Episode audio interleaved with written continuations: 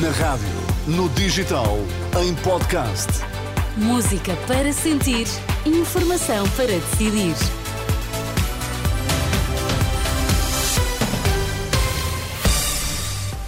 Bom início de semana com a Renascença. A partir de agora está comigo Sónia Santos. Eu espero que muitíssimo bem. Nas notícias, o Vitor Mesquita. Boa tarde, Vitor. Boa tarde, Sónia. Quais são os temas em destaque? A União Europeia tem de se esforçar mais para não falhar metas ambientais para 2030, é o que indica um relatório. Bruxelas lança processo contra hum, X, o antigo Twitter, por difusão de conteúdos ilegais sobre o conflito no Médio Oriente. O Jornal da Uma na Renascença com edição de Vítor Mesquita. A União Europeia pode falhar a maioria dos objetivos ambientais até 2030, é o que conclui um relatório da Agência Europeia do Ambiente. Em causa podem estar os esforços para reduzir a pressão climática relacionada com a produção e o consumo. Algumas metas precisam de aumentar duas a nove vezes mais o ritmo para atingir os patamares previstos. Hum, segundo o documento da Agência Europeia do Ambiente, os 27 Estados-membros poderão, eh, contudo, atingir outros objetivos, ainda que menores. A Comissão Europeia anuncia esta segunda-feira hum, a abertura de um procedimento formal de infração contra o X, o antigo Twitter, devido à alegada difusão de conteúdos ilegais relacionados com o conflito no Médio Oriente. O objetivo é perceber se houve infrações à nova lei dos serviços digitais, em questões relacionadas com a gestão de riscos, a moderação de conteúdos, os padrões obscuros, a transparência da publicidade e o acesso dos investigadores aos dados.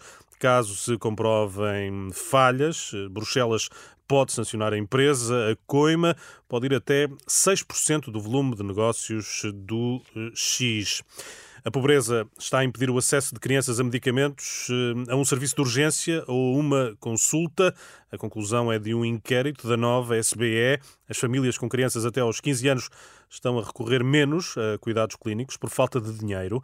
A investigadora Carolina Santos, uma das responsáveis pelo estudo, revela que no ano passado mais de 15% dos agregados familiares com crianças não procurou auxílio, uma situação que se agrava em relação a 2021 cerca de 15,63% dos agregados familiares com crianças e jovens com menos de 15 anos não procurou ajuda profissional no sistema de saúde perante um episódio de doença. São agregados familiares de agregados socioeconómicos mais desfavorecidos que enfrentam maiores barreiras no acesso a cuidados de saúde. E vemos que estas barreiras existem, por exemplo, no facto de não adquirir todos os medicamentos prescritos ou deixar de ir a uma urgência ou consulta por falta de dinheiro.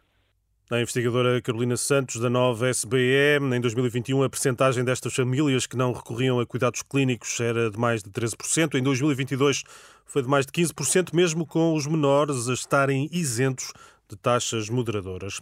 Um em cada quatro jovens médicos apresenta sintomas graves de burnout. A conclusão é de um inquérito da Ordem dos Médicos.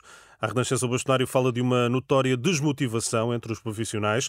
Para Carlos Cortes, é um retrato da situação de instabilidade que se vive no Serviço Nacional de Saúde. 25% dos médicos já expressam sintomas graves de burnout e metade correm risco de vir a, desenvolver o burnout sobre todas as suas formas. Portanto, isto são dados eh, preocupantes, que pode explicar também o facto de 406 vagas para a especialidade não terem sido ocupadas no concurso recente para as especialidades. O bastonário da Ordem dos Médicos, Carlos Cortes, que nestas declarações a Liliana Monteiro Refere ainda que vai contactar todos os médicos sem especialidade numa tentativa de resolver o número de vagas por preencher no SNS. Competições europeias de futebol na Liga dos Campeões. O Futebol Clube do Porto vai defrontar os ingleses do Arsenal. Na Liga Europa, o Benfica vai jogar com o Toulouse de França. No Braga enfrenta o Karabakh do Azerbaijão. O Sporting mede forças com o Young Boys da Suíça. Todos os detalhes do sorteio das provas europeias de futebol em rr.pt. E Vitor, em 10 anos duplicou o número de estrangeiros a viver em Portugal e um em cada três estão em risco de pobreza ou exclusão social. Eh, é o que revelam os números da Pordata neste Dia Internacional das Migrações. É isso mesmo, revelam também que havia quase 800 mil estrangeiros em Portugal em 2022 2022, ano em que se bateu o recorde de entradas com 118 mil imigrantes. Um quadro que, na leitura de hum, Gonçalo Matias, presidente da Fundação Francisco Manuel dos Santos, vai levar o tema das migrações para hum, a campanha das legislativas. É verdade que os números cresceram. Eh, e é verdade que Portugal hoje já começa a ter uma imigração relevante. E isso faz com que o tema vá inexoravelmente entrar na campanha eleitoral. Diria Já que ele campanha- já nesta campanha eleitoral vai estar presente.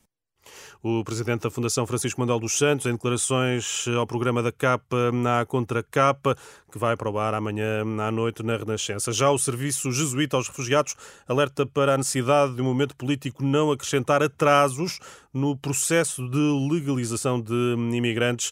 André Costa Jorge pede sentido de responsabilidade. com o momento político, digamos, a nível nacional que estamos a viver, não seja ele também um fator de acrescentar mais atrasos e mais dificuldades na vida dos migrantes. Portanto, a minha expectativa é que haja um sentido de responsabilidade e de proteção às pessoas mais vulneráveis, por parte dos responsáveis políticos e também dos organismos públicos.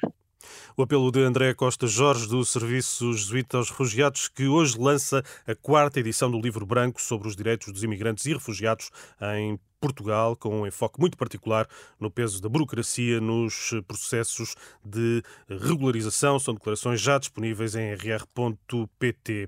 Tempo agora para o habitual espaço de comentário de Francisco Sarcil de Cabral. Boa tarde, Francisco. Boa tarde, Vitor. Esta segunda-feira lança um olhar sobre a crise na comunicação social. Eh, em Portugal eh, há vários meios de comunicação social onde pairam ameaças a despedimentos coletivos. Refiro nomeadamente ao Jornal de Notícias, ao Diário de Notícias, ao Açoriano Oriental, que é o mais antigo jornal português, à TSF, etc. As ações dos meios de comunicação social já muito emagreceram, mas parece que terão ainda de perder mais jornalistas.